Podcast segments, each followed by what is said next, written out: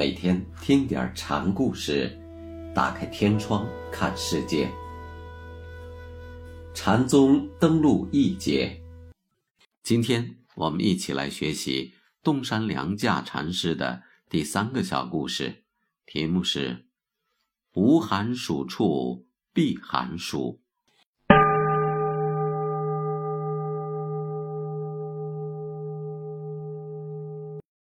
有僧问洞山：“寒暑到来，如何回避？为什么不向无寒暑处去避呢？”东山说：“什么地方才是无寒暑处呢？”僧又问：“寒时冻杀舍离，暑时热杀舍离。”东山说：“寒来暑往是人所面对的本然世界。”一如这世界上所有的不如意事一样，寒暑熬人，因此就有如何摆脱的问题。问题的解决导致了多种方法、多种路径。世界上有不同的文明、不同的文化，所面对、所欲解决的也都是同样的问题。有所谓积极的文明，它所取的路径是向大自然挑战。但这种文明所取得的成绩，从根本上并没有，也不可能改变自然。佛教解决这问题，取的是完全另外一条路径。他所要求的是借着人性自身力量的开掘，消除困苦。人之所以感受到寒暑的煎熬，首先由于人对自己生命自视过重。并由官能感觉引生出厉害的判断与取舍，由对自身感觉的知见派生出对自然季节的好坏分别。照佛家的思路，一当人们这样面对世界、评价世界时，实际将自己置于万劫不复的痛楚深渊，因为人由此产生了与世界的对立，以及对世界。或躲避或征服的望见。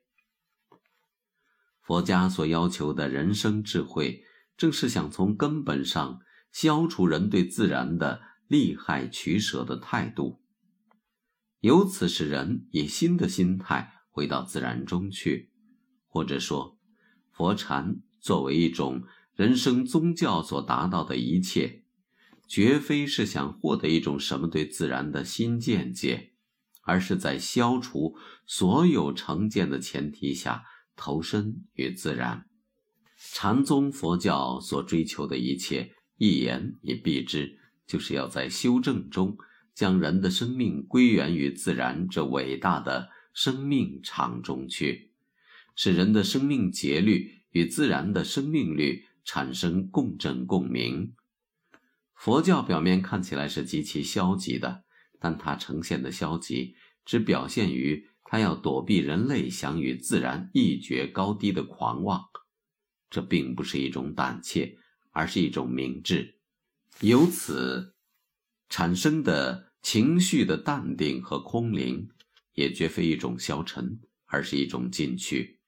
由此发生的抛弃现实、荣辱利害的计较，也绝非一种懦弱，而是一种勇敢。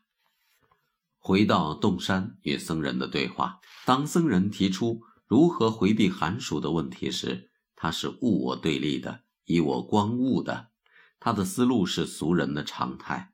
洞山像林济一样，是手持杀人刀、活人剑的智者。他的向无寒暑处回避的回答，无非是想将僧人的俗念推向极致，导致荒谬。因此，当僧人再向前思索时，禅师就要用寒沙、热沙来猛醒他了。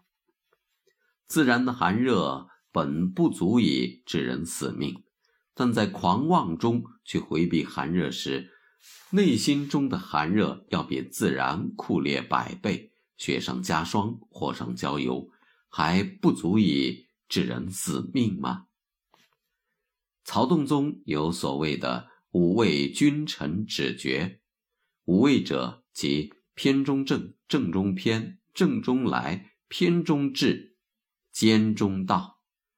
一般说，这五味表示毅力，按曹山本纪的解释，正位即空界，现代话说即本体；偏昧即色界，也就是现象。由空到色，由本体到现象，仍是禅宗常常触及的体用问题。这是从义理方面看，从方法上说，无畏又是表达不可说的第一义的方法。正中篇是无语中有语，如世尊拈花，虽无语却有语；又如百丈的束缚放符等都是。篇中正是有语中无语，像麻三金、郑州萝卜之类的回答。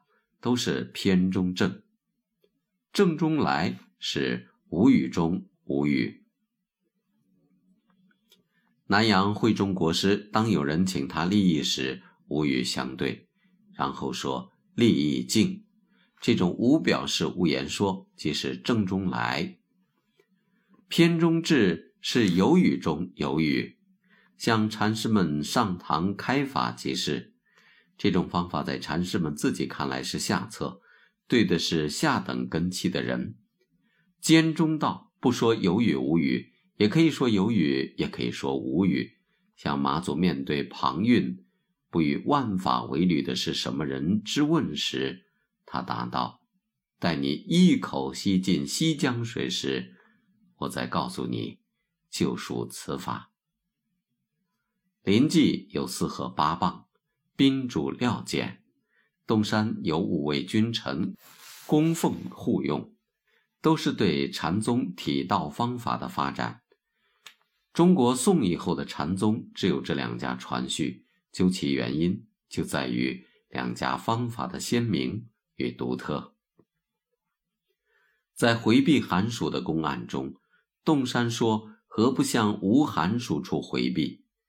在。五味中属偏中正，无寒暑处之空界，从寒暑处寻觅无寒暑，正是由偏向正。寒是冻杀，暑是热杀的话是正中偏，寒沙热杀的是俗念望见的俗僧，是对南辕北辙人的裁断。望到尽头，正见方路。这也同《周易》所说的“穷则通，侧重在杀，以正纠偏”，所以说是正中偏。曹山也有过类似的对话，不过不是僧问他，而是他问僧。曹山有一年夏天对僧说：“这样热，向什么地方躲躲呢？”僧人说：“向锅汤炭灰中去躲吧。”曹山问。锅汤炭灰中怎么躲呢？